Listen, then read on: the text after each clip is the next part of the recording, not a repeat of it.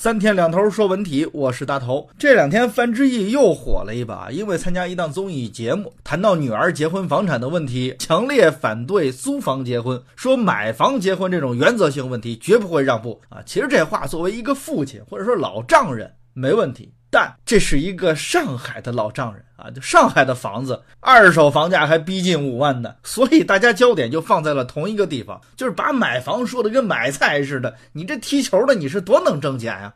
就这么说吧啊，多能挣钱呢！中国足协为了约束本土球员的天价年薪，甚至专门出台了一个限薪令，限薪还不得超过一千万。你就琢磨吧，就你的脑海里是不是蹦出来四个字：何德何能啊？昨天 NBL 全国男子篮球联赛，咱们河北翔蓝队的主教练老国手梁达做客我台节目的时候还说啊，说现在的球员真是赶上好时候了。这还说篮球呢，你更别说职业化程度更高的足球了。恒大球员去年的年薪是一千五百二十二万，上港是一千五百一十四万。啊，当然，其实不是都这个钱啊，一般就是国脚啊，队里边老大呀，这收入是顶尖的。主力边缘的球员呢，也不是天价年薪，尤其是保级队，像建业也就二百九十八万，重庆二百六十四，仁和是二百五十万垫底儿。就说啊，实际上大部分球员的收入也没咱们想象的那么轻轻松松上千万了。那想在北京四环内置办套房子，那也得打拼个几年的啊。就是说，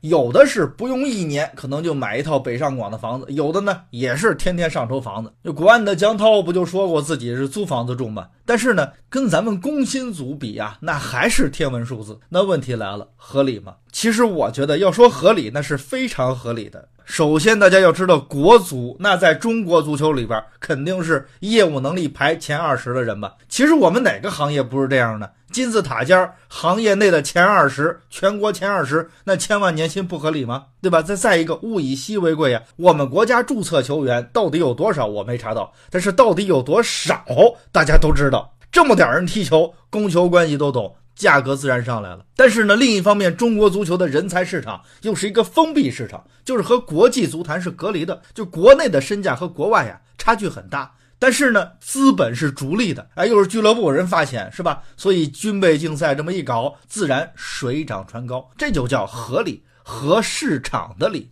当然也有很多副作用，比方说青黄不接、不忍直视的水平。但是我依然觉得他们拿高薪是合理的。因为这样，人们反而就会乐意去送孩子踢球啊！你要知道，中国足球第一个高光时代，那就是遭了红眼病的殃了。九四年职业化刚开始，有人就嫌球员拿得多，足协出台了一系列就不把球员当人的政策。结果是什么呢？结果是没人愿意让孩子去踢球了。这比青黄不接还可怕，这叫土地盐碱化。